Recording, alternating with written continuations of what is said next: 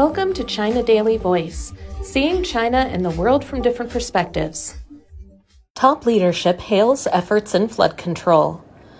China's top leadership held a meeting on Thursday to study and arrange work on flood prevention, disaster relief, and post disaster recovery and reconstruction, emphasizing the need to put people's lives and property first. Xi Jinping, General Secretary of the Communist Party of China Central Committee, presided over the meeting of the Standing Committee of the Political Bureau of the CPC Central Committee and delivered an important speech. The meeting came as some regions in northern and northeastern China had been hit by severe flooding after heavy rainfall brought by Typhoon Doksuri and Typhoon Khanun earlier this month. The disaster has caused major casualties and property losses in parts of Beijing and Hebei, Jilin, and Heilongjiang provinces. Thousands of people had to leave their homes, and many infrastructure facilities were destroyed.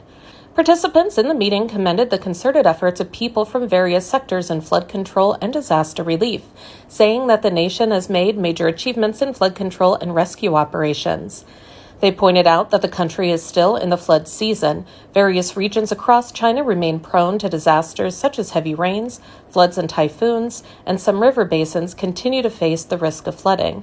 As some mountainous areas in northern and northeastern China still face a high risk of mountain torrents and geological hazards, they stressed the need to remain highly vigilant, do well in all aspects of flood prevention and disaster relief work, and give top priority to the safety of people's lives and property.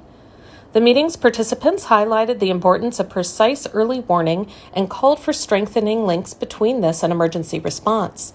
Priority should be given to preventing large scale flooding in river basins, while flood control work should be well planned and implemented, they said. Comprehensive preparation should be made for emergency response teams, materials, and the use of flood storage areas to ensure the safety of major rivers during the flood season, they added. The meeting's participants also emphasized the importance of decisive actions at critical moments, saying that people in dangerous areas should be decisively and thoroughly evacuated. Efforts should be made to carry out emergency rescue operations and coordinate the deployment of the National Rescue Team, the People's Liberation Army, the People's Armed Police Force, state owned enterprises, and other social rescue forces in order to ensure that efficient and scientific rescue efforts, they said, all out effort should be made to ensure the livelihoods of affected populations, and environmental disinfection and hygiene measures, as well as market stabilization efforts, should be strengthened to restore the normalcy of work and life in disaster stricken areas, they added. The meeting's participants stressed the need to effectively utilize disaster relief funds, accelerate recovery efforts, and prioritize the restoration of transportation, communication, and power infrastructure. The restoration and reconstruction of public facilities such as schools, hospitals, and nursing homes should be expedited, they said, adding that financial institutions should simplify related procedures, provide credit support and insurance claims for the affected areas, and assist affected populations and businesses in overcoming difficulties.